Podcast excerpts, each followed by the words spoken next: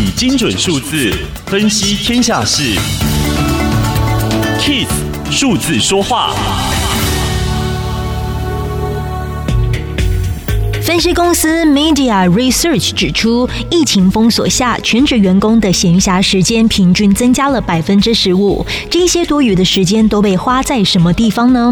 成人每星期平均多花八十分钟观看影片，电玩游戏时间更增加高达百分之三十。疫情看似为影音娱乐产业带来丰厚的利润，但值得注意的是，民众花在听音乐以及社群媒体的时数，却比无所事事、单纯放松。更少。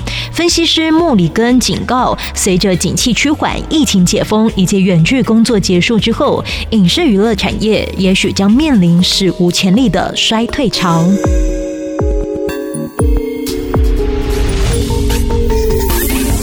以上资讯由天下杂志提供，Kiss Radio 与您一起用数字掌握天下事。